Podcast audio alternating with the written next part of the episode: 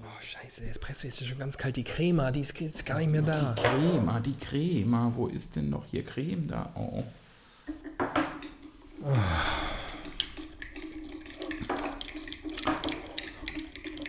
Sonntagmittag 16 Uhr Mailand. Stimmt gar nicht. Montagabend, Frankfurt. Kalt, müde, verkatert. Immer noch. Ich glaube immer noch. Das kann man doch nicht. Kannst du das System mit dem musst, du musst, das müssen wir ändern. Wir müssen da was ändern. Mit dir. An meinem Trinkverhalten. Muss man den jetzt eigentlich, müssen wir jetzt mit Espresso anstoßen? Nö, Okay. machen wir gleich noch. einen. Oh, das ist ja auch eine wahnsinnig schwere Tasse. Die ist sehr schwer, ja. Wertig. Oh, schmeckt ganz gut. Mein lieber Freund David. ich komme ab und zu mal Banco vorbei. Ist ja tatsächlich ein Gesetz in Italien. Wenn du den Espresso nicht im Sitzen, sondern an der Theke nimmst, muss er günstiger sein. Oh, das finde ich gut. Oh, Das finde ich gut, dass die solche Gesetze haben. die machen alles richtig. Die kümmern sich ums Volk. Oh ja, das wird auch gut. Das wird richtig Mm, Ja, gut. überraschend gut, muss ich sagen. So, ich glaube, ich bin, ich bin jetzt richtig gut. Oh, jetzt bin ich richtig gut. Ja, gut, dann. Machen wir so, als würden wir einen Podcast machen können, starten, wie auch immer. Ach, Ah, ich brauche noch mein Handy. Ach, da liegt's. Ai, ai, ai. Oh Gott, Alarm, Alarm, Weiß ich noch Alarm. Themen habe. Habe ich noch Themen? Hab ich eigentlich Themen? Ach du Kacke, ich bin dran, ne? Du bist dran. Ach, Und es geht los in 3, 2, Podcast. Widerlicher. Ein Podcast von und mit David Auf und Timon Glatt. Hallo liebe Freundinnen und Freunde, wir befinden uns aktuell knapp, oh, ich würde sagen 500 Meter Luftlinie von dem Haus, in dem ich groß geworden bin. 600 Meter Luftlinie zu der Kinderärztin, bei der ich früher untersucht wurde. 700 Meter Luftlinie von dem Kindergarten, in dem ich gekindergärtnert wurde. Ähm, ihr merkt schon, ich lebe den Traum des Team in Glatt. Ich lebe dort, wo ich herkomme. Und da sind wir gerade, bei mir zu Hause, im, wo sind wir denn heute? Nordwestflügel.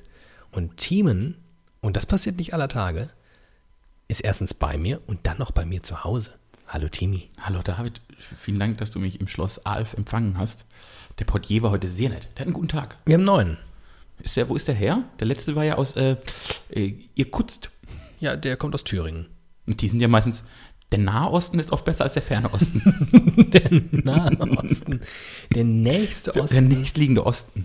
ist der beste Osten. Als ich dieses Jahr in Thüringen war, und das war ich ja, das habe ich auch in diesem Podcast erwähnt, da ist mir erst gewahr geworden, und das hatte ich, also das war, wusste ich intellektuell, aber ich habe es zum ersten Mal so richtig gespürt, dass ja Hessen eine Grenze zur DDR praktisch hatte. Ja, ja. Sogar eine relativ relevante. Ja. Und das fand ich dann, das ist der erste, hab ich gedacht, krass. Da bin ich schon lang gelaufen. Im Werra-Meißner-Kreis kannst du die Hier war, Grenze- schon, hier war früher schon ein anderes Land. Das kann man sich, kann man sich nicht mehr vorstellen. Ich als Nachgeborener. Und die haben tatsächlich auch noch den Zaun erhalten. Also da Das ist ein Denkmal praktisch. der auch steht da noch, Museum genau. und so. Finde ich ganz spannend. Wenn ihr da mal seid, wenn ihr mal an der hessisch-thüringischen Grenze seid, Mhm. macht mal einen Ausflug in unsere eigene Geschichte. Das so tut rund uns um allen gut. Eschwege, Sontra, da könnt ihr mal. Eschwege ist allgemein sehr bekannt. Das ist auch ganz hübsch tatsächlich. Ich kenne nur das Open Flair Festival. Hm? Kann man mal machen. Also sowohl das, das wahrscheinlich, damit kenne ich mich natürlich nicht aus. Festival zu Hippie-Kram. Hallo, hallo. Ah, sag- jetzt sitzt mir wieder im Ketka-Kostüme gegenüber. Ich liebe meine Kunst. Ach, liebe Leute. Ähm, Schön, dass ihr da seid. Es- Ich spüre schon, ich, in die, äh, im Antlitz deiner Wohnung, deines Schlosses, werde ich ganz still. Merkt ihr, wie ruhig? Ich bin nie so ruhig wie jetzt. nee, das kann vielleicht viele Gründe haben. Das kann den Grund haben, dass wir vielleicht beide noch so latent zerballert sind. Ja. Ne? Ein bisschen zerballert. So, das ist Montagabend, ne? das spürt man auch. Dann ist natürlich Montagabend, auch unabhängig von unserer Zerballerung am Wochenende. was bei mir, glaube ich, sehr, sehr entscheidend ist, ich habe keine Kopfhörer auf, was mein Sprechverhalten komplett verändert immer. Also ich glaube, ich habe dir ungefähr dreimal angeboten, dir Kopfhörer zu Ich geben. brauche keine. Nee, ich kann das auch so. Ich bin ein ziemlich besonderer Typ. Vielleicht genau, vielleicht äh, erfindest du dich gerade neu. Deine Ja. On-Air-Personality. Vielleicht bist du einfach Ich künftig habe so ein- letzte Woche gesehen, einen Facebook-Clip vom Podcast von einem gewissen Thomas Gottschalk. Der jetzt ja Der seit hat einen neuestem. Podcast? Ja, bei SWR 3. Ach was. Und ah, da wurde praktisch ein Ausschnitt aus dieser Sendung gezeigt. Ja. Und der hat, der ist im Radiostudio, normalerweise am Radiostudio Kopfhörer auf. Ja. Thomas Gottschalk hat das nur zur Hälfte. Der hat ein Ohr bedeckt Mhm. und das andere weg. Okay. Und davon dachte ich auch, das, guck mal, vielleicht ist das. Vielleicht War das ist, ein Video oder war das ein. Ähm, nee, es, war eigentlich nur, äh, es war einfach nur ein, Foto. Mhm. ein gefilmt. Nee, es war ein Video. Ein Video. Ge- Gefilmt im Studio. also so redet er im Radio. Oh, offensichtlich nimmt er so seine Sendung auf. Komisch. Wenn er Talks hat. Also war ja eine Talksituation. Ja. Wie ein Podcast so. Wie wir. Und das dachte ich, vielleicht ist das der Schlüssel zum Erfolg von Thomas Gottschalk. Das heißt, wenn wir zwei jetzt noch anfangen, uns ein, eine Seite des Kopfhörers so schräg aufzusetzen, dann werden wir so gut wie Thomas Gottschalk. Was in der heutigen Situation ja sogar möglich wäre, weil ich dir ja so nah gegenüber sitze, dass ich, mir, mir würde ja ein Ohr reichen für dich und eins für mich. Und heute tun das sogar bei dir zwei. Bei mir allerdings beide nicht, weil ich habe Kopfhörer auf. ich Meine, krieg gar nichts mit Meine von dir. Ohren gehören immer beide dir. So. Oh, wir brauchen ganz dringend was zu trinken. Und wir haben ein super Getränk heute. Ich freue mich richtig. Das habe ich habe schon ich ganz extra lange gerade gehabt. noch für uns geshoppt, weil ich wusste, das könnte was für dich und auch für mich sein. Das ist ein Getränk, das eigentlich nur Vorteile hat und einen großen Nachteil.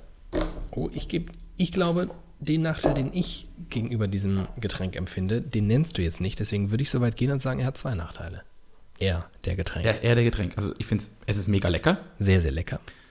Es ist irgendwie eine, eine super Alternative so für. Also das ist, manchmal denkt man, ach, das Getränk, das ist jetzt, da habe ich gar nicht dran gedacht, das ist super. Das, Ja. Mhm. ist so ein Über, das hat so einen Überraschungsmoment. Das finde ich einen großen äh, Vorteil. Der große Nachteil ist, also es macht halt extrem dick. Okay, ja, damit deckt sich eigentlich unser Nachteil. Okay. Ähm, denn in allen Malzbiersorten, wir trinken Malzbier, oder in so gut wie allen Malzbiersorten ist Glucose-Fructose-Sirup anstelle von so klassischem Zucker.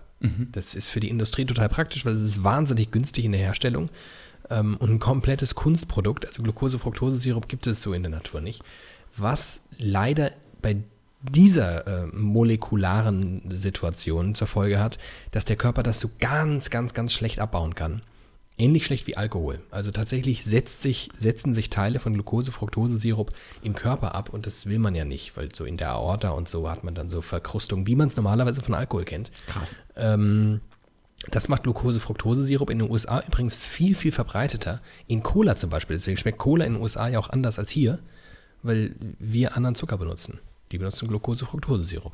Das Auch wusste in Club ich. Mate zum Beispiel ist Glucose-Fructose-Sirup. Und in vielen Marmeladen. Achtet mal drauf. Ist ganz ungesund. Hört lieber auf damit. Und das ist so richtig, ne, das geht so richtig auf die Hüfte und n- nie wieder weg. Ist ganz, ganz schlecht. Damit Darauf- kann der Körper wirklich gar nichts anfangen. Darauf Prost. trinken wir.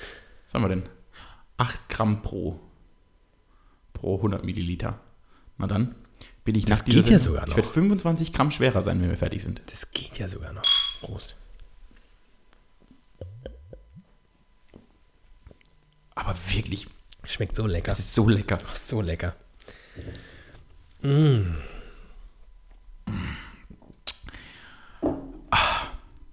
Jetzt kann ich starten. Na du, ich, Ich möchte eine neue Kategorie einführen. ich liebe Kategorien nicht. Ich möchte keine neue Kategorie Doch, einführen. Kategorien finde ich okay, Rubriken finde ich schlecht. Ich korrigiere mich selbst. Kategorien finde ich Mhm, super, Timmy. Kannst du mir kurz den Unterschied zwischen Rubriken und Kategorien erklären? Rubriken sind äh, in regelmäßigen Abständen wiederkehrende Kategorien. Und Kategorien Oder sind- Elemente. Kategorien ist ja erstmal. Kommen und gehen. Ja, richtig, wenn wir jetzt eine Kategorie starten, dann ver- antwortet uns keiner. Ist das überhaupt Deutsch? Nee, ne? Dann stelle ich gerade fest, ich will eine neue Rubrik einführen. Ja, und das hasse ich nämlich, weil das Problem an Rubriken ist, du musst sie halt immer bedienen. Ja, das können wir nicht. Und Ich möchte eine einmalige Rubrik dann macht man einführen. das nämlich irgendwann, kommt der Punkt, wo man es tut um des Tuns willen und nicht mehr, weil geiler Content drin ist. Nee, Und eigentlich du weißt, wie ich ticke. Geiler Content. Geiler Content. Immer. Boom, boom, boom. Content ist King, aber Kontext ist Herzlich willkommen Queen. bei Widerlicher. Aber Ich habe ich hab heute eine Nachricht gelesen. Ich habe sie gestern schon gelesen und heute nochmal. Und ich möchte einfach den Held der Woche küren. Ich überlege gerade. Ich habe ich hab eine Nachricht gelesen. dass- Heiko Maas? Nein. Und, äh, diese Woche hat er das verdient. Vielleicht gewinnt er den Nobelpreis, aber nicht, nicht, er wird nicht Held der Woche bei Widerlicher. Mein Held der Woche ist der Mann, der Pornhub verklagt. Och, das habe ich nicht Du hast mitbekommen. nicht mitbekommen, dass ein Mann Pornhub verklagt? Das ist Nee, die beste Klage in der Geschichte der Menschheit, wie ich finde. erzähl mir davon. Ein Mann, ich, es ist ein Mann, Verklagt, Pornhub. den äh, Internet-Pornodienst Pornhub. Ja. Denn dieser Mann hat eine Einschränkung. Er ist pornosüchtig. Nee, ah, vielleicht doch, aber das spielt, nicht- spielt keine Rolle. Er ist taub und in Pornos gibt es keine Untertitel. Und er möchte Pornos mit Untertitel. Und jetzt verklagt er Pornhub. Finde ich geil. Das ist ja Wahnsinn. Finde ich richtig gut. Ich habe da, noch- da bin ich noch nie drüber nachgedacht, weil also, der Ton ist nicht das Vordergründigste, was ich bei Pornografie interessant finde. Nee, in der Tat nicht. Aber es ist sowieso spannend, ne? Also, das ist auch interessant. Da merke ich, dass ich da auch irgendwie mit einer gewissen moralischen äh, Distanziertheit, Distanziertheit offensichtlich äh, mit umgehe, weil ich erstmal Pornhub unterstelle, so ein bisschen was Illegales auch zu sein. obwohl es das vielleicht gar nicht ist. Was ist illegaler an Pornhub als an YouTube? Ist ja einfach eine Plattform, wo Leute Dinge hochladen. Content hochgeladen wird. Und wenn jetzt jemand YouTube verklagen würde, dann würde ich denken, ja, okay, komisch, aber ja. Bei Pornhub denke ich immer, naja, der ganze Content ist ja hochgradig fragwürdig. Aber eigentlich ist er das gar De facto ist er das natürlich per se nicht. Ich glaube ehrlich gesagt, vieler Content, der da ist, ist fragwürdig. Aber ähm, Aber dass da Content ist und ich das konsumieren kann, an- das an sich richtig, ist noch nicht fragwürdig. Genau. genau. Aber das, guck mal, da hat da nie einer dran gedacht hat. Der denkt, Also, das hab, ich habe da noch nie dran gedacht, wie das für Taube sein muss, ein Porno zu gucken. Also nicht für Tauben, sondern für Taube, wie das sein muss, ein Porno zu gucken. Ich würd, mich würde auch interessieren, wie das Taubenporno. mit Tauben ist. Taubenbau. Wenn die- Und dann wird Gott, auf oh Gott. dem Drahtseil der Liebe gepimpert. Pornos für Tauben. Sendungstitel. Bumm. Der- Nach zehn Minuten hier schon ein Titel. Jahrhundert. Normalerweise Pornos für müssen wir Tauben. zwei Stunden noch Redaktionskonferenz Ich habe ja ein dranhängen. großes Problem inzwischen mit unseren Titeln. Echt?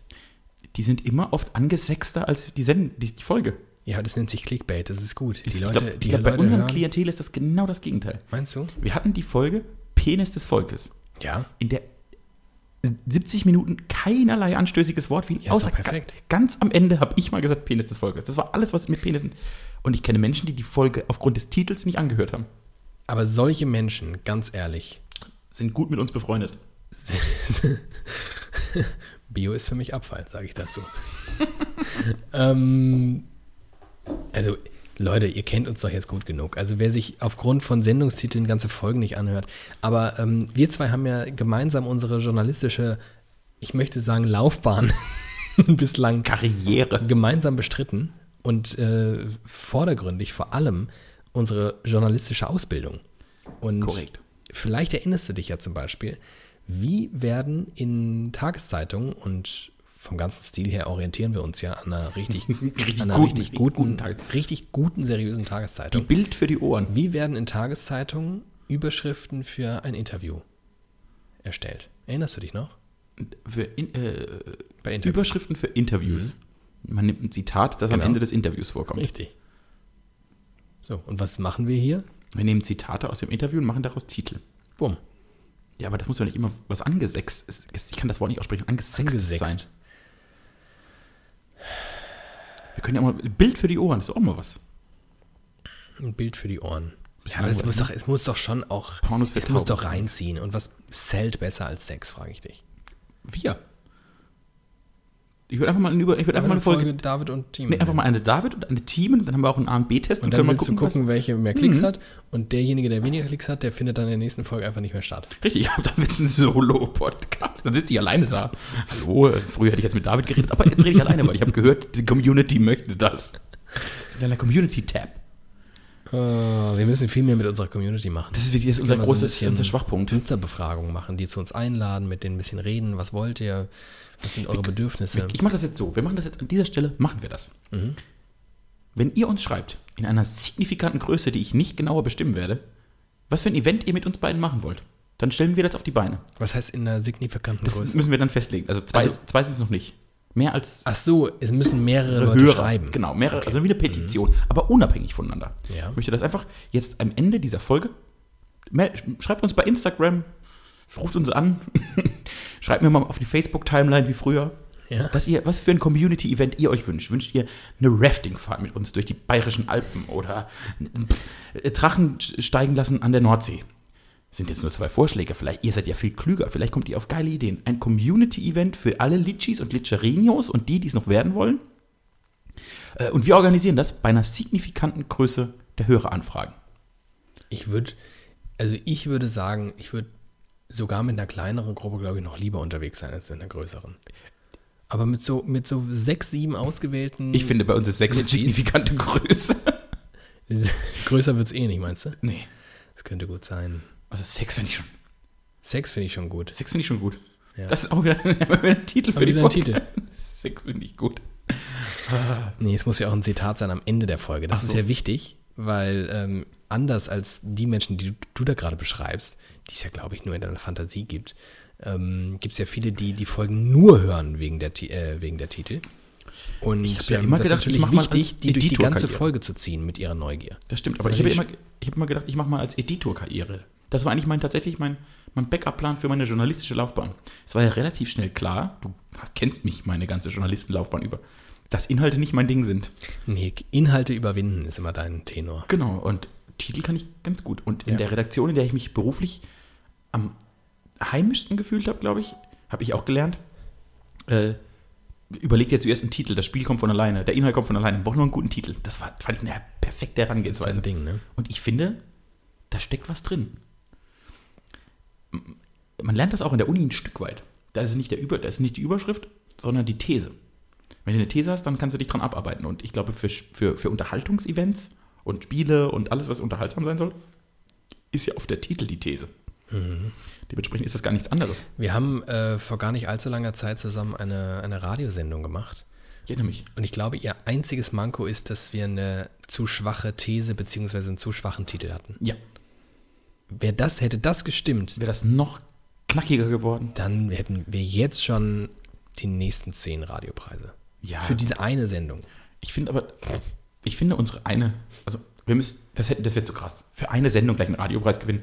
Ich, ich habe aber die, ich habe ja letztes Jahr, im vergangenen Jahr, den deutschen Radiopreis anguckt im Fernsehen, wo man Ja. halt so einen Radiopreis anguckt. klar. Moderiert von der äh, berühmten Barbara Schöneberger in der Philharmonie in Hamburg. Und ich habe mir das angeguckt.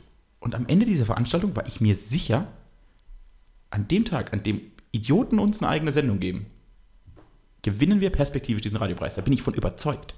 Weil ich ein arrogantes Drecksschwein sympathisch das bin. gerade rüberkommt. Null. Es tut mir total leid. Aber was ich, was ich jetzt in meinem Leben gelernt Oh habe, wie leicht es, also nicht wie leicht es ist, das war ganz schlecht. Wie, wie Oh Du machbar, kommst da nicht mehr raus. Wir müssen einfach abbrechen. wie machbar Technischer es Defekt. ist, auf Preise hinzuarbeiten. Und ich kenne das übrigens auch von Autoren und Autorinnen, Schriftsteller. Es gibt welche, die schreiben auf Preise hin, um Preise zu gewinnen. Und das geht, egal in welchem Metier, man kann auf Preise hinarbeiten. Und ich glaube, das geht im Radio auch. Ja. Ja, man kann auf jeden Fall ja einen Trend erkennen an, an so Preisverleihungen, was, Hitler geht immer.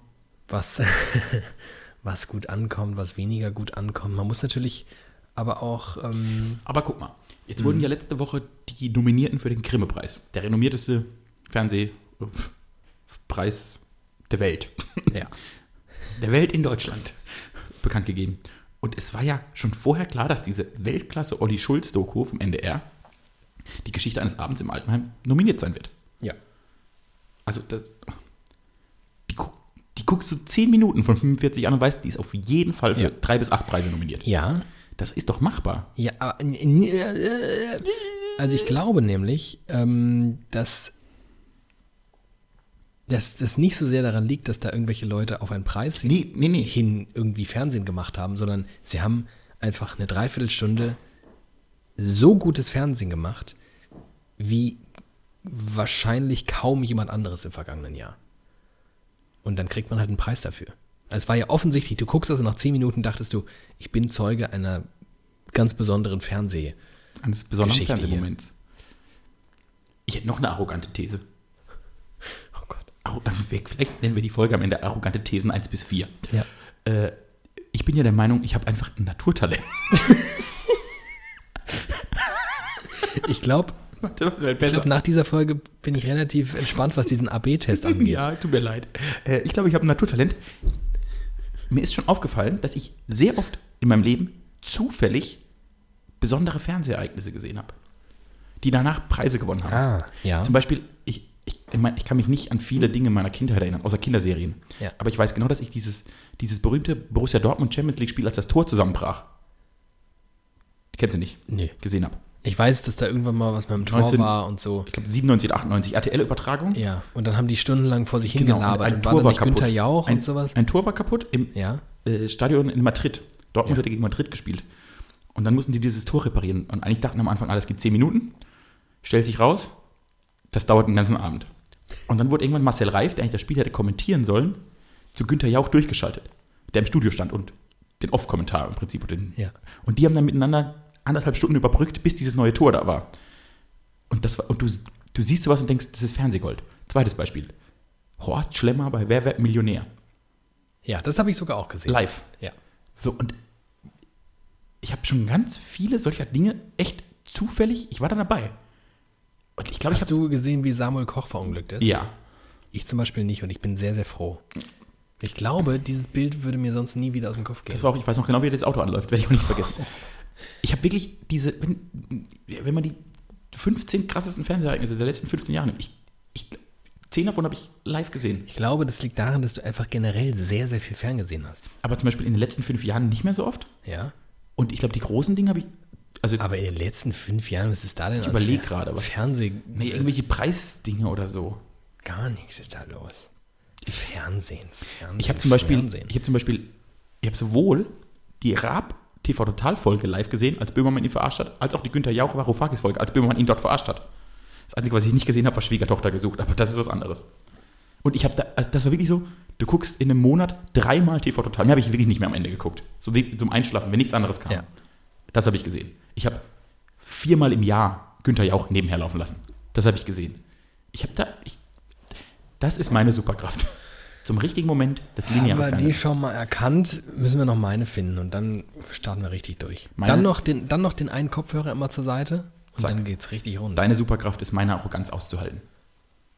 Vielleicht. Meine Super Superkraft ist es auf jeden Fall nicht, Alkohol auszuhalten. Wie ich am Freitag wieder eindrucksvoll unter Beweis gestellt Ich habe. spüre, du hast Redebedarf. Ja, n- au- oder auch nicht, aber ich würde gern erklären, warum ich immer noch. Wie viele Stunden sind seitdem vergangen? 72. 72 Stunden, 72 Oh, Stunden fast auf später. die Minute genau. Das ist ziemlich richtig. Vor ungefähr ziemlich genau 72 Stunden haben wir den ersten Schnaps getrunken. Ja. Und ab dann ging es Unter bergauf. lautstarkem Gesang. Unter anderem von dir. Du hast wirklich, so laut habe ich dich noch nie singen gehört. Ja, weil wir ja wirklich inmitten, und das sage ich, weil es stimmt, inmitten eines buchstäblichen Männerchors gesungen haben. Eines sehr guten Männerkurs. Eines sehr guten Männerchors. So gut, dass der jetzt, wo tritt der auf? Im Der ist vor kurzem noch im Kurhaus in Baden-Baden Im sind die Kurhaus. aufgetreten. Also das ist ja wirklich, das sind schon nur Größen wie äh, pf, Marshall und Alexander zum Beispiel. So, und auf einmal standen wir in Plittersdorf in der Garage und haben Schnäpse getrunken und dieses Lied gesungen. Ähm, und dann haben wir halt noch ein paar andere Schnäpse getrunken und, Ein paar Türme erlegt. und Türme, äh, Schach, Schach gespielt haben wir im Prinzip. Biere geäxt. Ich habe äh, bemerkenswert schnell ein 05er Bier Ich geäxt. glaube, dass das dein Fehler war. War das der Fehler? Das ist der Fehler. Ich, Mhm. ja, ich habe ja jetzt genug, also ich habe ja noch arrogante These Nummer drei.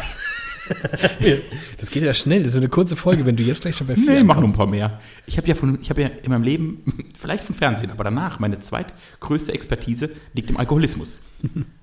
Und wenn ich weiß, wie man einen Turm, wenn- wie man ein Turmspiel verliert, dann, wenn das, also wenn du mehrere Biere exen musst, bist du eigentlich tot. Man glaubt immer, der Schnaps oder so ist schlimm. Ja. Den kann der Körper verarbeiten. Aber einfach einen halben Liter Bier hinterher reinhauen, das macht den Magen kaputt und deshalb kotzt man die ganze Nacht. Meinst du, daran wird es gelegen haben? Es könnte. Du warst schon mit mir bei diesem Spiel dabei und ich habe mehrere sehr, sehr ekelhafte Schnäpse getrunken. Ja. Das große Bier ist viel schlimmer. ja. Also, für den, Ja, da also muss nicht, ich- nicht für den Alkoholpegel, sondern Ah. für man den muss, Körper. Man muss jetzt vielleicht allen, ich kann mir ja nicht vorstellen, dass man wieder Lächer hört in Folge 76 und noch nicht weiß, was ein Turm ist, aber wir kriegen natürlich auch Wir haben pro Folge, immer völlig, 50 live eingetrunken. wir kriegen ja völlig neue Hörer auch und völlig neue Hörergruppen äh, Gruppen auch hier. Communities. Neue Communities, die sich uns erschließen und oder die sich uns erschließen. Jedenfalls, ähm, Türme funktionieren so, sehr, sehr viel Alkohol wird übereinander gestapelt, man würfelt und man würfelt quasi, er würfelt sich diese unterschiedlichen Getränke. Und es geht am Ende darum, wenn äh, das letzte Getränk, nämlich ein 05er Bier, erwürfelt wurde, muss das so schnell geleert sein, wie kein anderer in der Zwischenzeit eine weitere 6 würfelt. Das heißt, man äxt dieses Bier, denn sonst muss man den ganzen Turm zahlen. Das ist jetzt in Flittersdorf ehrlicherweise ein absolutes Schnäppchen. Aber trotzdem, da ist natürlich mein, mein, mein 12 Euro? mein Content, äh, äh, ähm, kompetitives Wesen, das kann gar nicht anders. Ich sehe es natürlich überhaupt nicht ein, diesen Turm zu bezahlen, deswegen exe ich das weg. Aber wahrscheinlich wäre es für mein Seelen- und körperliches Heil sehr, sehr gut, einfach zu sagen, okay, 12 Euro, kein Problem. Arrogante Aussage Nummer 4. Ui, ja. Äh, früher habe ich wirklich um diesen Turm gekämpft, weil 12 Euro ein Vermögen waren, Ja. seit ich reicher Arbeitnehmer bin. Ja. Ich würde, also, da muss ich wirklich richtig gut, ich kann das nicht mehr exen. Das ist, also, da muss ich wirklich einen richtig guten Tag haben. Ansonsten denke ich, scheiß auf das Geld, weil der tötet dich. Apropos Arbeitnehmer. Fällt mir gerade ein, ich glaube, haben wir noch nie drüber gesprochen. Denke ich sehr häufig dran. Ähm, ich äh, finde vieles, was aus dem extrem linken bis linksradikalen Spektrum kommt, irgendwie interessant, aber oft auch ein bisschen blöd. Drüber. Ja, so. Es ist irgendwie, ich finde das ganz nett, so als Denkanstoß, aber oft denke ich, ja, okay, aber nee. Einfach nee, passiert halt nicht. Können wir auch lassen, drüber nachzudenken. Aber vielleicht bin ich da auch einfach zu konservativ. Ich. aber vielleicht. Was ich sehr, sehr spannend finde, ist die These, dass die Begrifflichkeiten Arbeitnehmer und Arbeitgeber Falsch rum sind. genau falsch rum sind. Und es eigentlich genau andersrum sein müsste. Das verstehe ich. Ich habe Und das, das, wiederum erschließt sich mir total. Warum ist denn derjenige, der seine Arbeitskraft gibt und einem Unternehmer seine Arbeit schenkt oder gibt, der Ja. wird ja dafür entlohnt, der Arbeitnehmer? Nein, er ist der, der die Arbeit gibt. Er ist der Arbeitgeber. Und der Unternehmer, das ist der, der die Arbeit nimmt. Der Arbeitnehmer. Das ist. Äh, Und das als finde Kind ich- nicht verstanden, Ja. weil das für mich, also wenn man es mit dieser ganz einfachen Logik herangeht, ist das exakt falsch rum. Und das ist falsch rum. Nur kommt das ja natürlich aus einem ganz anderen Arbeitgeberverständnis. Ne? Das Genau. ist ja aus dem 8, 17, no- nee, 19. Jahrhundert, 1800 irgendwas. Das ist praktisch der, der große, nette Kohle- und Stahl- und Produzent, der nebenher noch ein paar Waffen für die Nazis gemacht hat, dachte, mein lieber Arbeiter, sei mal froh, dass du hier 10 Stunden am das Tag ist das arbeiten darfst. urkapitalistische Ja, äh, Definition. Phänomen, dass, äh, dass man davon ausgeht, dass diejenigen, die die Arbeit nehmen, ja, das, das, daraus en- ergibt sich ja auch im Prinzip die Verantwortung des Arbeitnehmers, dankbar zu sein und die Füße stillzuhalten. Denn er nimmt ja etwas. Der gute, gute Chef kümmert sich darum, dass du ein Brot auf dem Tisch hast. Ganz spannend. So, du lieber Chef, was wäre denn, wenn du keine Arbeiter mehr hättest? Dann würdest du dumm aus der Wäsche gucken. Wahrscheinlich viel dümmer sogar. Ja. Äh, Kann man, Wobei. gibt's da, Peti Ja, wobei. Gibt's da Es kommt immer ein bisschen Petitionen? auf den Hebel an. Gibt's Petitionen, wo man das ändern kann? Gibt's irgendwelche, kann ich da was, kann ich was tun, um das zu ändern? Wir könnten jetzt, äh, wie schon häufiger passiert, alle Litscherinos da draußen äh, aufrufen, das nur oft genug andersrum einfach zu sagen. Und dann wird ja zumindest mal der Duden darauf aufmerksam, weil der Duden ja immer nur abbildet, was die Mehrheit tut. Und da sind wir jetzt schon wieder bei einem neuen Thema. Los. Endlich wieder eine Duden-Diskussion. Ich hol kurz, ich kann mal kurz mal Glucose-Fructose-Sirup nach oben. Und nochmal. Hallihallo. Ähm, es gibt eine Diskussion über den Duden. Der Duden hat nämlich, ähm, wie viele, viele, viele andere Worte auch, das Wort schwul in seinem Katalog. Ja. Ist jetzt erstmal verständlich. Ist ein Wort. Ist ein Wort. Menschen. Und dieses Wort hat unterschiedliche Bedeutungen in der deutschen Sprache beziehungsweise im Sprachgebrauch. Und zwar, das eine ist es, die männliche Homosexualität. Die männliche Homosexualität. Und kannst du dir noch ein anderes, eine andere Situation vorstellen, in der Leute sagen, Keine Ahnung, du Dieses schwule Wort Sau. Meinst du noch als irgendwie diskriminierendes äh, Begrifflichkeit? diskriminierend oder beleidigend einfach. Ja, genau. Also, Also kann auch ein eine Schimpfwort sein. Herabsetzung, eine Herabsetzung, die gar nichts zu tun hat mit der wirklichen äh, Sexualität oder der sexuellen Orientierung. Verstehe ich gar sondern nicht, du schwule einfach- Sau. Ja, das ist schwul im Sinne von das ist Kacke. Ja, ich, Wird, äh, glaube ich, auf Schulhöfen bis relativ heute noch häufig. sehr, sehr häufig. Ich bin mit diesem Wort als wirklich genau in diesem Kontext pr praktisch sozialisiert worden, was dazu führt, dass ich es heute leider ab und zu noch in diesem Kontext verwende. Das ist schwul. Das ist schwul. Was? Der fährt ein rosa Auto? Das ist ja schwul. Ja, und das hat ja dann schon fast wieder diese Konnotation von, von Homosexualität und so, aber tatsächlich, äh, wie dem auch sei, im Duden jedenfalls wird unter anderem auch diese Wortbedeutung aufgeführt, dass das äh, ein beleidigendes Schimpfwort ist und im Duden werden auch Beispiele gebracht, wie zum Beispiel, das das ist äh, ein sch- sch- ein schwuler Laptop. Ja. Jetzt haben sich sehr, sehr viele Leute, vor allem im Internet, aufgeregt, dass das doch eine Frechheit sei, dass sowas im Duden stehen würde. Das würde ja diese, diese Diskriminierung und die Beleidigung und Herabwürdigung nur reproduzieren. Aber das zeigt ja nur, dass die Leute den Duden nicht verstanden haben. Richtig. Das macht die Wieder glücklich, einmal. dass ich Das, das macht mich kapiert so glücklich, dass die Deutschen bis heute nicht verstanden haben, wie der Duden funktioniert. Dass sie wann immer irgendeine Frage aufkommt, wie wird etwas geschrieben, wie ist es korrekt, der Duden zitiert wird. Dabei ist das, was der Duden macht, wirklich ganz billig. Er guckt sich einfach nur an, was benutzen viele Menschen für Wörter. Und wenn ein Mindestmaß an Menschen ein Wort benutzen, dann wird das in den Duden. Und wenn wir halt Aufgeschrieben. dummerweise sagen, das ist schwul und das ist, dann, dann darf der Duden das. dann, dann macht er das, weil das ist sein Job. Der Job des Dudens ist rein deskriptiv. Der sagt einfach, wie wird in Deutschland oder im deutschen Sprachraum die deutsche Sprache benutzt? Und wenn die Firma Schweppes es durch eine gelungene Marketingkampagne schafft, irgendwann in den 90ern, das Wort Sit für das Pendant zu satt, für trinken, in den Sprachgebrauch und in Zeitungen und in Büchern zu platzieren, dann findet dieses Wort im Duden statt. Und das ist überhaupt nicht normativ. Der Duden beschreibt nicht, wie die deutsche Sprache zu sein hat, sondern wie sie momentan ungefähr ist. Deshalb wird er sich, also sonst würde er sich ja gar nicht verändern. Es gibt ja ständig neue Auflagen des Dudens. Und Da sitzen keine, da sitzen auch keine Leute, die normative Diskussionen führen. Dürfen wir dieses Wort erlauben? Das wäre ja fatal, das wäre ja viel, das wäre ja noch viel schlimmer. Das ist ein bisschen nazihaftes. Das heißt nicht Soße, das heißt Beikus. Nehmt den Duden einfach nicht so ernst, er ist am Ende relativ egal. Ich habe heute eine Mail bekommen, ähm, ich habe im Radio gesprochen und, ähm, ach nee, ich glaube, ich, ich war es gar nicht. Einer von uns Das im ist schon mein Studio- alter Ego. Nee, aber ich ich bin ja, wir sind ja zu mehreren im Studio und einer von uns hat ähm, Stundenkilometer gesagt. Und da hat sich auch ein Hörer beschwert. Das, Als Kilometer pro Stunde. ja genau, Stundenkilometer sei ja falsch. Und lustigerweise, ich habe mich dann, ich habe mich dann dabei ertappt, in Duden zu gucken. Stellt sich raus, natürlich steht da Stundenkilometer, weil genügend Leute Stundenkilometer sagen. Und am Ende ist es völlig egal, dass das physikalisch der falsche Terminus ist. Wenn es alle Leute falsch machen, ist es praktisch richtig. Richtig. Und da zitiere ich jetzt eine, eine Facebook-Spruchtafel Oh, so weit ist es schon gekommen. von, ich glaube, es war das Ding oder SWR 3, Der Thomas Gottschalk unter den Sendern. nämlich, ähm, es war, ein- war ein, ein Zitat, wahrscheinlich irgendwo bei Twitter geklaut. Und da stand, der Typ neben mir bestellt gerade zwei Cappuccini. Ich weiß, dass er recht hat, trotzdem möchte ich ihm in die Fresse hauen. Und das ist genau das Problem. Natürlich ist zwei Cappuccini richtig, aber du bist halt ein Vollidiot, wenn du das sagst. Deshalb ist inzwischen auch Pizzas erlaubt. Also deshalb steht Pizzas im Duden auch, obwohl es falsch ist. Jeder weiß, dass es Pizzen heißt. Aber viele Leute sagen es und dann steht es halt im Duden. Ah, Haben wir das mal wieder geklärt. Das ist gut. Ich finde es das gut, dass du so Themen hast, die dich ein Leben lang aufregen. Das gefällt mir richtig gut. Das macht Das- dich menschlich. das Das, ist macht das- dich spürbar, greifbar, nahbar. Das ist das- All das, was ich nicht Das mehr ist das bin. Feuer, Feuer in meinem, in meinem ganzen Sein, was mich nach vorne treibt.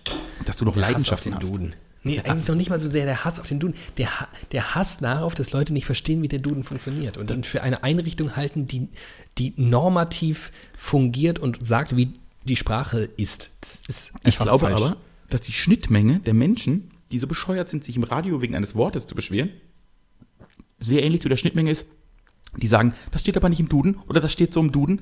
Das heißt, wenn du diesem Menschen einfach die Seite des Dudens geschickt hättest als Antwort, vielen Dank, aber gucken Sie mal, der wird, für den ist das, glaube ich, ein Heiligtum. Der wird sagen, oh Gott, ich glaube, Entschu- der würde dann, der Entschuldigung, würde Sie dann haben so einer völlig ewigen Schleife sich drehen. Der wäre dann, genau, der wäre dann. ich es hätte ist den- falsch, aber es ist richtig, es ist falsch, getilgt. aber es ist Der wär- richtig, der es wär- ist falsch, aber es ist richtig. Genau, der wäre dann kaputt. Ich der find ist dann das- wie beim, wie beim Flipperautomaten, wenn die Kugel sich irgendwo verhängt. Menschen, die sich im Radio wegen eines Wortes beschweren, denen würde ich das gerne antun. Ich hasse diese Menschen. Äh, Da, da möchte ich mich jetzt nicht so äußern. Dafür melden sich zu viele. Oh, da kann ich mal- eine, eine Geschichte kann ich noch kurz, ähm, glaube ich, an dieser Stelle ähm, erwähnen, ohne jetzt irgendjemandem da nö, auf den Schlips zu treten, glaube ich nicht. Wir hatten letztens ähm, das Thema Neuanfänge. Das ist ein Und gutes zwar Thema eigentlich. ging es darum, ja, finde ich auch. Und es war ein tatsächlich sehr spannender Thema. Es hat auch wirklich viel mit den, mit den Hörern gemacht. Wir haben nämlich ganz viele Zuschriften bekommen und ganz viele Anrufer, die sich äh, daraufhin gemeldet haben. Unaufgefordert. Das ist ja sowieso immer das Geilste. Es gibt ja immer Call-In-Aktionen im Radio, wo du immer die ganze Zeit sagst, hier rufen Sie an, Bitte, bitte, 069 bitte rufen Sie an. 348 und so weiter. Es melden sich immer viel mehr Leute, wenn du ein geiles Thema hast und die Le- und gar nicht erwartest, dass die anrufen. Auf einmal melden die sich alle. Mhm. So zum Beispiel bei diesem Thema.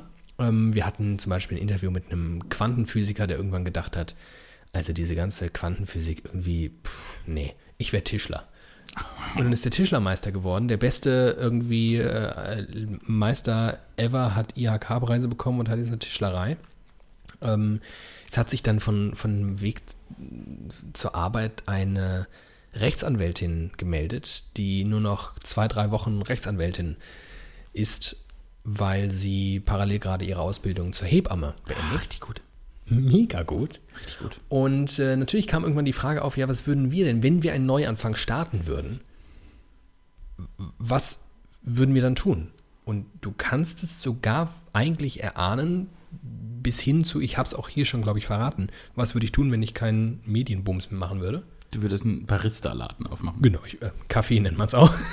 Nee, bei dir ist das mehr. Das muss irgendwie, da muss mehr Liebe rein.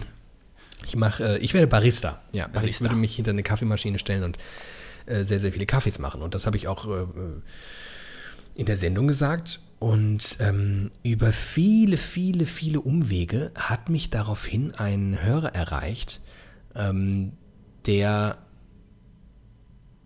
mir einen Kaffee angeboten hat.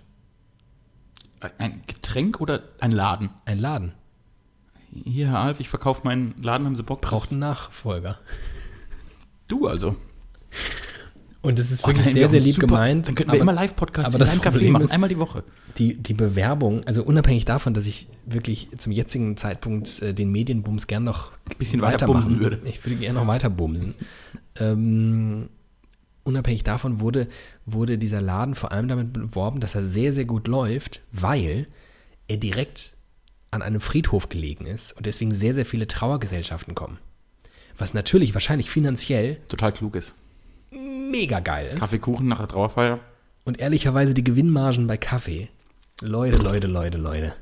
Das ist wirklich, also du bist ein Also wenn der Gelddruckmaschine. zweimal die Woche 30 Leute da sitzen hat. Ja. Aus Reich. Aber ich möchte halt noch ein bisschen mehr Medienbumsen. Kannst du dir vorstellen, irgendwann in deinem Leben zu sagen, okay, das Kapitel Medienbums ist abgehakt, Ja. bin jetzt 46, Ja. hab Bock, was anderes zu machen, Ja. mache was ganz anderes. Und weißt du auch warum? Weil ich glaube, wenn du nicht irgendwann in einer, einer Metaposition bist, also wirklich immer noch im Geschehen bist, immer noch dort kreativer Kopf sein musst, Ja. wirst du links und rechts überholt, weil du zu alt bist, weil dein Kopf nicht mehr ausreichend funktioniert und du es im Zweifelsfall nicht merkst. Weil was uns ja eint, ist, also du hast es heute perfekt unter Beweis gestellt, komplette Selbstüberschätzung, Arroganz und Eitelkeit, Narzissmus und äh, Selbstwahnsinn. Ja. Ich glaube, wenn du den Absprung in tatsächlich einfach auch sowas wie eine, so eine, eine Führungsebene vielleicht oder eine, Auf einen Ermöglichungsrahmen. Damit Ja. andere Dinge machen Wenn du können. den nicht schaffst, dann gehst du unter und gehst da drin auch kaputt in diesem Trubel. glaub das auch. Du brauchst da junge Leute, die kämpfen, kämpfen, kämpfen. Die auch täglich neue Ideen haben, die, die andere Ausspielwege, die andere Umsetzung formen, nur so, also das ist ja in diesem Job mit am krassesten von Und allen. ich glaube, entweder Hast du ein Gefühl, wann das soweit ist? Ich habe ein Gefühl, wann das soweit ist.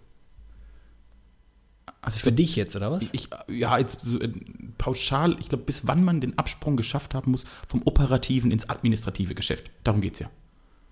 Ja, würde ich auch sagen. Ich, ich Äh, glaube, mit Mitte 40 solltest du dich. Ich hätte jetzt gesagt, also mit, mit 50 musst du Ja. weg sein. Ja, genau. Mit Mitte 40 musst du dich eigentlich langsam verabschieden und dann aber relativ schnell. Ja. Weil. Ähm, Du, du hast keine Chance. Ich will mehr. jetzt gar nicht, na, gar niemandem zu nahe treten, der es länger macht. Ich glaube, dass es auch, dass wenn man für sich ein Korsett gefunden hat, beispielsweise auch ein Format, in dem man einfach funktioniert, Ja. dann funktioniert man darin. Aber du bist nicht, also ich unterstelle, du bist nicht mehr in der Lage, andere Formate zu bedienen, in neue Redaktionen zu kommen, dort, ist dort auch- vielleicht auch in bestehenden Strukturen ähm, wieder neu dich zu formen, das geht dann nicht mehr. Und das geht als junger Mensch in diesem Kosmos besser. Und die, auf deine Ursprungsfrage zurückkommend, wenn ich nicht irgendwie dann eine Metaposition einnehme, wo ich vielleicht irgendwie strukturelle Entscheidungen treffe oder, oder auch strategische, vielleicht weil ich es auch nicht will tatsächlich. Ich könnte mir zum Beispiel vorstellen, dass ich das auch dann nicht will, Wieso? Du sitzt doch gerne zwölf Stunden in Meetings jeden Tag. zum Beispiel nicht, aber vielleicht kommt das mit dem Alter. Ähm, weißt du, wenn, man, wenn, man, Klassiker. wenn man lieber sitzt als, als steht. ich sitze gern an mondänen Holztischen. ähm, dass ich dann, dass ich mich dann verabschiede. Oder aber ich check's wirklich nicht und bleibe im operativen Geschäft, dann darfst du mir aber gerne eine reinhauen. Das erlaube ich dir hiermit. Das ist gut. Ich glaube, wenn man tatsächlich, entweder man schafft es bis dahin, so sein, seine Marke so geschärft zu haben und seine Ja, Nische gefunden genau. zu haben, dann kannst du das machen. Also dann bist du halt Thomas Gottschalk. Also wenn du, wenn du das geschafft hast, kannst du das machen wenn, bis zu Wenn 100. du deine eigene Marke bist, dann ist es natürlich alles, aber das trifft auf sehr wenige Leute zu. Genau, muss wenn man du aber mal zu den anderen fairerweise sagen. 95 Prozent dieser Welt gehörst, Ja. dann ist das echt, also das ist, nicht, das ist einfach schwierig, das hat überhaupt nichts mit den Leuten zu tun. Also das, ich glaube nicht, dass ich das könnte mit, mit 50 noch. Nee, genau, den, genau. Den geilen es, Scheiß. Es, es und kommt Blödsinn. einfach. Ja, und Weil, dann- weil, weil so das Hirn auch nicht mehr funktioniert. Ich glaube, dass du für das, was da gefragt ist, auch ähm, einfach mit sehr, sehr offenen Augen und Ohren durch die Welt laufen musst und du das notgedrungen irgendwann nicht mehr in dem Ausmaß tust. Ich glaube, die, dieser äh, Konservativierungsprozess, der ja immer einsetzt im älter werden, dass du irgendwann einfach, du wirst konservativer und du wirst, wirst irgendwie liberaler, was, was Meinungen angeht, die du früher verachtet hast, wofür du gekämpft hättest. Du hast das hat einfach damit auch- zu tun, dass du dich nicht mehr in dem Ausmaß damit auseinandersetzt. Und ich glaube, weil du auch viel mehr zu bewahren hast. Also Konservativismus im Sinne von, ich möchte, dass die Dinge so bleiben, wie sie sind. Also ich ja nicht, weil ich habe nichts. Ich will, dass sich alles verändert, dass ich auch mal was habe. Wenn ich jetzt aber, keine Ahnung, wenn, äh, ich kann mir vorstellen, irgendwie, du hast dein, dein Eigenheim abbezahlt, die Kinder sind aus dem Haus. So wie ich hier. So wie du hier. Wenn ich so ein Ja. Schloss habe, wenn ich Privatier sein kann, Genau. dann macht das ja natürlich was mit deiner Weltsicht. Und dann siehst du Probleme anders als jetzt. Das ist relativ normal. Und ich glaube, dass es dann sehr leicht anheimfallen kann, eher konservativer zu denken, liegt wohl in der Natur der Sache. Ich möchte das trotzdem. Na, das Spannende ist ja, dass wir im Prinzip gerade unterstellen, dass man den Job, den wir machen, nicht machen kann, wenn man konservativ ist.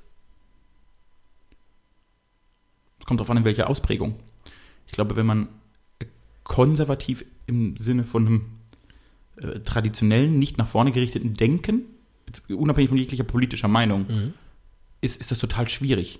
Weil ja praktisch äh, der, der Kern des Jobs ist, am Puls der Zeit zu sein. Mhm. Also so gut es geht. Auch, ne? Jeder, das heißt, jeden Tag irgendwie die News. Deswegen ist unser Insta-Game auch so geil. richtig geil. Deswegen bist mal schon gesehen, wieder weil wir die Pro. letzte Story gemacht Nein, ich habe haben? so Angst. Vor Wochen. Ja, die, die letzte Highlight-Story ist auf jeden Fall äh, 50. Jahrestag. Ja, es ist ja 25 Folgen her. So, also wenn man so dumm ist wie, mir, wie wir, dann ist das schwierig. Weil du musst wirklich immer so am Puls der Zeit und mal eine neue Plattform und irgendwie, wie sind gerade, wo ist gerade, wo sind die Leute unterwegs, was passiert, wo ist der neueste Shit, wo ist die Sachen. Äh, Das ist halt irgendwie sch- schwieriger und deshalb finde ich so ein, ich denke mal lieber an gestern, ist halt, also ich denke mal lieber an gestern, ist für Journalisten tot. Ja, tatsächlich. Also ach, qua Beruf. So wie es für einen Historiker total gut ist. Und das hat überhaupt nichts mit einer politischen Einstellung zu tun. Ich glaube, man kann so ziemlich jeder politischen Couleur- Couleur folgen und trotzdem ein guter Journalist sein, wenn man das möchte. Aber so dieses Open-Minded sein, im Sinne von, ich möchte alles mitbekommen und Zusammenhänge verstehen, das macht schon einen guten, Ja, und das guten aber Journalisten für aus. mich erklärt das schon auch. Warum so die viele links Tendenz- grün versifft sind. Ja, genau. Mi- Für mich erklärt die, die, die, die Tendenz zu linksgrün, was heißt linksgrün? Das ist am Ende SPD-grün, glaube ich, äh, wenn man ehrlich zu sich selbst ist und zu Redaktionen. Dann hat das auch was damit zu tun. Ich glaube, dass, dass ähm, das progressives Denken und die Abscheu vor ach komm, das haben wir schon immer so gemacht, wir machen einfach weiter, weil das nicht zum Berufsethos Mhm. gehören kann, weil du dann den Beruf nicht dementsprechend ausführen kannst, Das ist ja das kannst Totschlagargument du aber gleichzeitig halt Redaktionskonferenz. ganz, ganz schwer, fällt es wirklich wahnsinnig schwer, konservative Parteien zu wählen, weil sie ja für was anderes stehen. Und ich glaube, das ist der Grund. Es gibt dann so Jan Fleischhauers und diverse Springer, Neolibertäre, aber ich glaube, die haben sich auch einfach, n- das, das sind Maskottchen. Also ich glaube, das sind nicht diese Journalisten, die wir jetzt gerade beschreiben, die irgendwie auf Themensuche sind und überlegen, ja, was, was ist da vorgefallen, wie könnte man das jetzt journalistisch aufarbeiten und was ist da vielleicht schiefgelaufen, sondern die laufen hier mit einer Agenda durch die Welt. Und Jan Fleischhauer wird ja, wird ja immer sehr, sehr ähnliche Artikel schreiben. Wie übrigens eine Margarete Stokowski ja auch, nur halt anders. Und die ist natürlich homogener in, ihrer, in ihrem ganzen Sein und in ihrer Ideologie m, gepaart mit ihrem Beruf. was jetzt folgt, sind alles Unterstellungen. Aber glaubst du, so Leute wie Jan Flausch- Fleischhauer, und er ist ja wirklich nur ein Sinnbild für viele, glauben wirklich, was sie schreiben oder schreiben es, um ihrer Marke gerecht zu werden? Beides. Also, Und beides bedingt sich so ein bisschen. und Henne, Beides, Ei. und beides, beides befördert sich. Also ich glaube, du, du kommst ganz zu Beginn mal nicht drauf, so zu werden, wenn du so nicht bist. Wenn das nicht in dir steckt. Also ich glaube, die Jan Fleischhauer-Biografie beispielsweise, um das mal an diesem Beispiel äh, sich festzubeißen, ohne es zu sehr z- zu tun. Aber ich glaube zum Beispiel, dass der aus einem eher sehr liberalen Elternhaus kommt und fast hippiesk irgendwie aufgewachsen ist und er sich halt total daraus emanzipiert hat und es äh, einfach fundamental ablehnt. Mm, Und aus dieser Ablehnung heraus, glaube ich, schon sich da so als Marke dann gefunden hat, aber inzwischen die natürlich auch in der Markenlogik reproduziert, weil es funktioniert und so. Das glaube ich schon. Also, dass, dass, dass der selbst wenn er jetzt eine, was weiß ich, sozialliberale Einsicht hätte irgendwo, würde er vielleicht nicht in eine Kolumne schreiben. Das ist übrigens Also falls, falls uns, falls ihr Karrieretipps als Journalisten braucht, falls uns junge, aufstrebende Journalisten hört, falls ihr über Nacht berühmt werden wollt und wirklich einen Namen haben wollt, vertretet konservative Thesen. Ja. Da bist wirklich, da bist du, da, dann ist man, die, wenn man halbwegs klug, also nicht ganz, gänzlich dumm, also ganz klug kann es nicht sein, sonst wären sie nicht konservativ. Falls man halbwegs klug konservative Thesen vertreten kann und dahinter stehen kann, ist man, glaube ich, einer von, also einer von zehn. Jeder Zehnte, maximal. Ja, es- wenn überhaupt, ne? Würde ich auch denken, dass es vielleicht sogar noch, Also das ist, noch weh. Aber da tatsächlich der Gegenwind, vor allem was Social Media angeht, den musst du halt auch aushalten. Und ich sehe mich natürlich offensichtlich, wenn man die letzten 76 Folgen gehört hat, natürlich irgendwie mm, mm, deutlich mehr auf dem linken politischen Spektrum als auf dem rechten. Und dennoch die Vorstellung, mich gegen linke Hater im Internet durchsetzen zu müssen, gegen diesen Gegenwind ankommen zu müssen, weil die sind krass. ja, aber meinst, also ich glaube, die Rechten sind viel schlimmer am Netz. Ja, glaube ich auch, aber Und- die aber ja, nee, Also wir die sind- wir sind- die wir sind die sind dümmer. Also die sind ja Aber die lauter sind ja, auch. Die sind lauter und die sind die sind Und auch die, mehr. Sind, die kommen halt mit so einem Knüppel. Linke fangen ja an, irgendwie einen Diskurs mit dir zu machen. Und wenn du das als Journalist durchstehen möchtest, dann wird es echt hart. Ich folge einigen bei Twitter, weil ich das ganz spannend finde. Ähm, eine Konservative ist zum Beispiel Liane Bettnarz. Ich weiß nicht, ob du die Nee, kenne ich nicht. Was macht Und die so in die- ihrer Freizeit? äh, konservative, konservativen Journalismus. Okay. Nicht nur in der Freizeit, sondern auch professionell. Und ähm, ich finde es tatsächlich ganz spannend. Aber die zum Beispiel ein irres Pensum an Arbeit, das sie reinsteckt, um auf Twitter zu diskutieren. Boah, da hätte ich ja gar keinen Bock drauf. Aber äh, ehrlicherweise, ich, Dann lieber Mainstream. aber was ich, ich glaube nicht, dass das Mainstream ist. Ich glaube das nicht. Ich glaube, Nee, das Problem. Vor allem nicht, wenn du mal in eine Kneipe gehst in Deutschland. Das ich- ist vielleicht Journalismus-Mainstream. Ich wollte das gerade sagen. Ich glaube, natürlich ist im Journalismus, und das kann man sagen, irgendwie das Mindset der Menschen e- eher äh, SPD links. Aber nicht, weil du danach gecastet wirst Null. oder weil du deswegen äh, irgendwie be- befördert wirst. Weil dieses Denken irgendwie gut zu diesem Job passt. Richtig. Ganz banal. Das hat überhaupt nichts mit. Aber das ist so. Ich glaube, der Mainstream der Gesellschaft ist eher so CDU-rechts. Aber, äh, In der Tat. So, und das ist ja ganz. äh, Deshalb, deshalb kommt ja dieses dumme Problem. Und es ist. Spoiler. Die ARD und das ZDF werden nicht gesteuert von der Regierung. Aber daher kommt natürlich der Eindruck, dass irgendwie die, tatsächlich die Mehrheit der Gesellschaft ein Mindset hat, dass sie sich nicht komplett deckungsgleich und äh, auch mit, oft nicht mit den Thesen der Welt einhergeht und das halt Journalisten vertreten. Und dann glaubt ihr, die repräsentieren uns ja gar nicht. Nee, ist so, so ist es. So einfach ist es nicht, aber daher kommt das. Und ich glaube aber, dass wir das, dass wir das nicht so richtig lösen können. Ich glaube tatsächlich, dass, dass das auch noch nie anders war, Nee, muss- sondern dass das Publikum, und da, darum tut es mir auch fast ein bisschen leid, in den vergangenen Jahrzehnten fast kein, einfach keine Chance hatte gegen diesen Journalismus. Ähm, der Journalismus hat so eine ganz andere Haltung vertreten als sie selbst. Aber was machst du, wenn du in Plittersdorf lebst und denkst, hey, was, was deine Tagesschau vorkommt, das ist alles, finde ich, alles Kacke. Ich bin völlig anderer Auffassung. Inzwischen kannst du es halt überall kundtun. Und umso größer wird der Eindruck, dass es irgendwie eine Spaltung gäbe. Ich glaube, die gab es einfach schon immer. Nur die eine Partei konnte nichts dazu sagen. ich, ich glaube, äh, dass die leider dann auf äh, andere Menschen hereinfallen, die wirklich daraus eine Maschinerie großziehen. Also du, du, du glaubst prinzipiell, stimmen die Medien nicht immer mit deinem Gefühl überein, das kann ich komplett nachvollziehen. Und dann suchst du dir alternative Medien, dann suchst du dir alternative Fakten und dann bist du relativ schnell. Und das ist einfach ein Problem bei Menschen, die daraus Profit für schlechte Dinge in dieser Welt ziehen wollen. Das ist scheiße. Ich glaube, was noch ein größer und also was ein, ein Hauptunterschied ist, dass früher die Welt tatsächlich ein bisschen leichter zu erklären war. Also natürlich fandest du nicht immer alles richtig, was in der Tagesschau kam und manche hielten das für ein linkes und andere für ein rechtes äh, Magazin, aber irgendwie, dann war, damit war auch fertig. Irgendwie, die, die- das, die eine Politiksendung in der ARD war mir ein bisschen zu rechts, dann habe ich die im ZDF geguckt, die war dann wieder mein Ding und andersrum.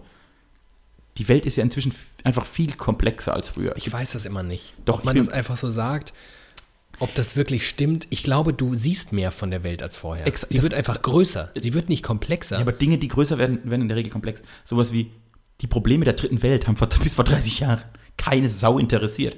Jetzt können die halt alle twittern. Das ist mein Problem. Muss man, da, muss man das mitbedenken? Gegenteil. Also, Also kein äh, vor Problem. 30 Jahren hat für die dritte Welt gab es auch schon Live Aid und äh, Bono stand auf der Bühne und äh, Konsorten und man hat sich, aber ja, wie du sagst, damals war die dritte Welt irgendwie hungernde Kinder in Afrika, die traurig in die Kamera geschaut Genau. haben. Und heutzutage sind das dass Männer, die unsere Frauen haben, unsere Arbeitsplätze und die Alle Schlepper. springen alle alle freiwillig Schlepper. aus dem Boot, damit sie gerettet werden und so. Alle Schlepper. Ich werd wahnsinnig. Aber ist das wirklich, ist das überkomplex? Sind, sind wir nicht, sind wir dazu nicht in der Lage, das zu verstehen, dass, dass Menschen, die wir mit unserem Konsum ausbeuten, irgendwann denken, wäre doch eigentlich sinnvoll, wenn wir auch was davon abhätten. Doch, Und es erfordert nur einen neuen Gedankenschritt, den die Menschheit, vor allem die westliche Industrie, n- nicht, noch nicht so lange macht. Das ist, muss man lernen. Und mich hat f- gestern eine Person, die ich sehr mag, gefragt, warum ich sie für klug halte. Und ich habe gesagt, äh, das geht nicht um, ich habe gesagt, mir- weißt du, das ist nicht drum, wer mehr oder weniger weiß. Ich glaube, dass das relativ scheißegal ist. Es gibt Menschen, die können von A nach B denken. Es gibt Menschen, die können von A nach B nach C denken. Und das ist schon geil. Und dann gibt es sogar noch ein paar, die können über C hinausdenken. Und wenn man das schafft, dann finde ich das, das finde ich eine sehr, sehr kluge Eigenschaft. Und ich glaube, dass das jetzt, also dass wir so gesellschaftlich bisher, f- bis vor ein paar Jahren konnten wir immer relativ gut von A nach B denken. Wenn man das geschafft hat, war man safe. Also dann kann man mit dem, mit der Welt, mit dem, mit dem, mit dem Flow der Welt kann man ganz gut einher. Und ich glaube, dass wir jetzt sehr, sehr viele Probleme haben, die uns akut beschäftigen, bei denen man mindestens bis C denken muss, um sie in ihrer Ges- Konsequenz verstanden zu haben. Ne, Ich- Ohne dass ich eine Lösung hätte, ohne dass ich genau, ne, einfach nur, um das Komplex so ein bisschen besser verstehen zu können, einordnen zu können. Und ich glaube, dass dieses bis C-Denken, gerade, das, das muss die Gesellschaft gerade lernen. Und je besser sie das kann, umso leichter wird das. Und vor allem wird man halt die ganze Zeit konfrontiert mit Leuten, die lautstark und in ihrer Reichweite mit Tagesschau und Tagesthemen und heute Journal ebenbürtig offenlegen, dass sie schon längst bis F denken. Und man selbst hängt noch an dem C und vielleicht hängt man sogar am D. Und selbst wenn man schon richtig, richtig weit ist und schon das E Ja. am Horizont sieht, sieht man auf einmal Leute, Influencer und Greta Thunbergs und so weiter, die sind irgendwo bei G und man denkt irgendwie, Leute, ich bin so dumm. jetzt chillt mal, jetzt habt euch mal im Griff, jetzt reicht's aber auch irgendwann mal, weil das halt alles so wahnsinnig schnell geht. Wie du sagst, bis vor 15 Jahren haben wir halt nur bis B und vielleicht bis C gedacht. das war voll gut. Und ich glaube, das ist ein Riesenproblem. Ich glaube, dass uns das alles gerade überholt, dass ganz viele Leute dieses Internet nicht verstehen und nicht verstehen, dass, dass Feminismus nicht bedeutet, Männer zu entmachten, sondern am Ende einfach mal allen gleiche Chancen zu geben. Dass das doch f- auch für alle Parteien eine, Ja. eine irgendwie ganz nette Angelegenheit wäre. Das auch. Und wenn man darunter aber nur bislang eine, eine Alice Schwarzer verstanden hat, dann verstehe ich die Ablehnung. Und wenn man auf einmal eine Margarete Stokowski liest, die dann irgendwie auch noch damit spielt und äh, Kolumnen schreibt, in denen sie Männer abschafft, und man selbst halt immer noch beim fucking C steckt, Ja, ist da schwierig. wird man sauer. So, und, Und dann, aus, dann w- w- musst du in Ablehnung reagieren. Aber das ist es. Zum Beispiel, das ist ja so, früher war Männer, Frauen relativ easy. Wenn du bis B gekommen bist, bist du gut durch die Welt gekommen. Jetzt gibt es verschiedene Facetten des Feminismus, die nicht immer leicht zu verstehen sind. F- Verstehe ich. Äh, früher war äh, pf, links, rechts, ne? Irgendwie tatsächlich Ost, West, die, die Linken war die DDR und die RAF, das war böse. Das, ich kann das sogar nachvollziehen aus historisch gewachsenen Dingen. Das aber t- linkes Denken teilweise auch nur bedeutet, ich möchte eigentlich, dass die Welt ein bisschen gleich, gleiche Chance, gleich chanceger ist. Also das ist einfach, das hat viel, viel mehr Nuancen und viel, viel mehr Facetten und du musst viel, viel kleinere Schritte komplexer denken. Das ist brutal schwer.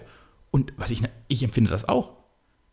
Immer wenn ich denke, oh, das war ein kluger Gedanke, lese ich irgendwas von irgendjemandem und denke, ich bin der dümmste Mensch der Welt. Das kommt praktisch, also ich glaube zum Beispiel dieses, auf ganz vielen Ebenen, was früher konnte man viel länger, hat man sich viel länger klug gefühlt. Und heute, äh, immer wenn man denkt, ich habe es kapiert, kommt irgendeiner, der noch eine Facette dazu macht. Wenn ich diesen Podcast mache, komme ich immer fü- komm ich rein mit, ich bin klug, dann reden wir über ein Thema und ich denke, ah, die eine Facette habe ich aber noch nicht bedacht. Und das hast du ja im permanenten Austausch. Und das ist, das find das, ich finde das prinzipiell sehr gut. Ich glaube, dass das unheimlich anstrengend ist. Ich empfinde das selbst als großes Privileg, aber es ist natürlich auch für mich unheimlich anstrengend. Und wir haben natürlich n- den großen Luxus, dass es unser Job ist, uns die ganze Zeit Gedanken zu machen und Ja. die ganze Zeit Ja. in diesem Strudel aus Neuigkeiten und Nachrichten und Meldungen und äh, Dynamiken und neuen Tendenzen und so weiter, uns eine Haltung anzueignen, dafür bezahlt zu werden, uns eine Meinung zu machen, Ja. uns ähm, einen Überblick zu verschaffen. Ich hab Und vor- das ist ja was, was du, wenn du ein normales Leben führst, einen normalen Job hast, Das wann kann sollst du Zeit- das denn Ja, klar. tun? Du guckst einmal am Tag irgendwo in eine Neuigkeitenquelle, wie auch immer die aussieht, kriegst irgendwie was mit, aber de facto kriegst du natürlich das meiste nicht mit und schon gar nicht, warum die anderen jetzt schon wieder über J nachdenken.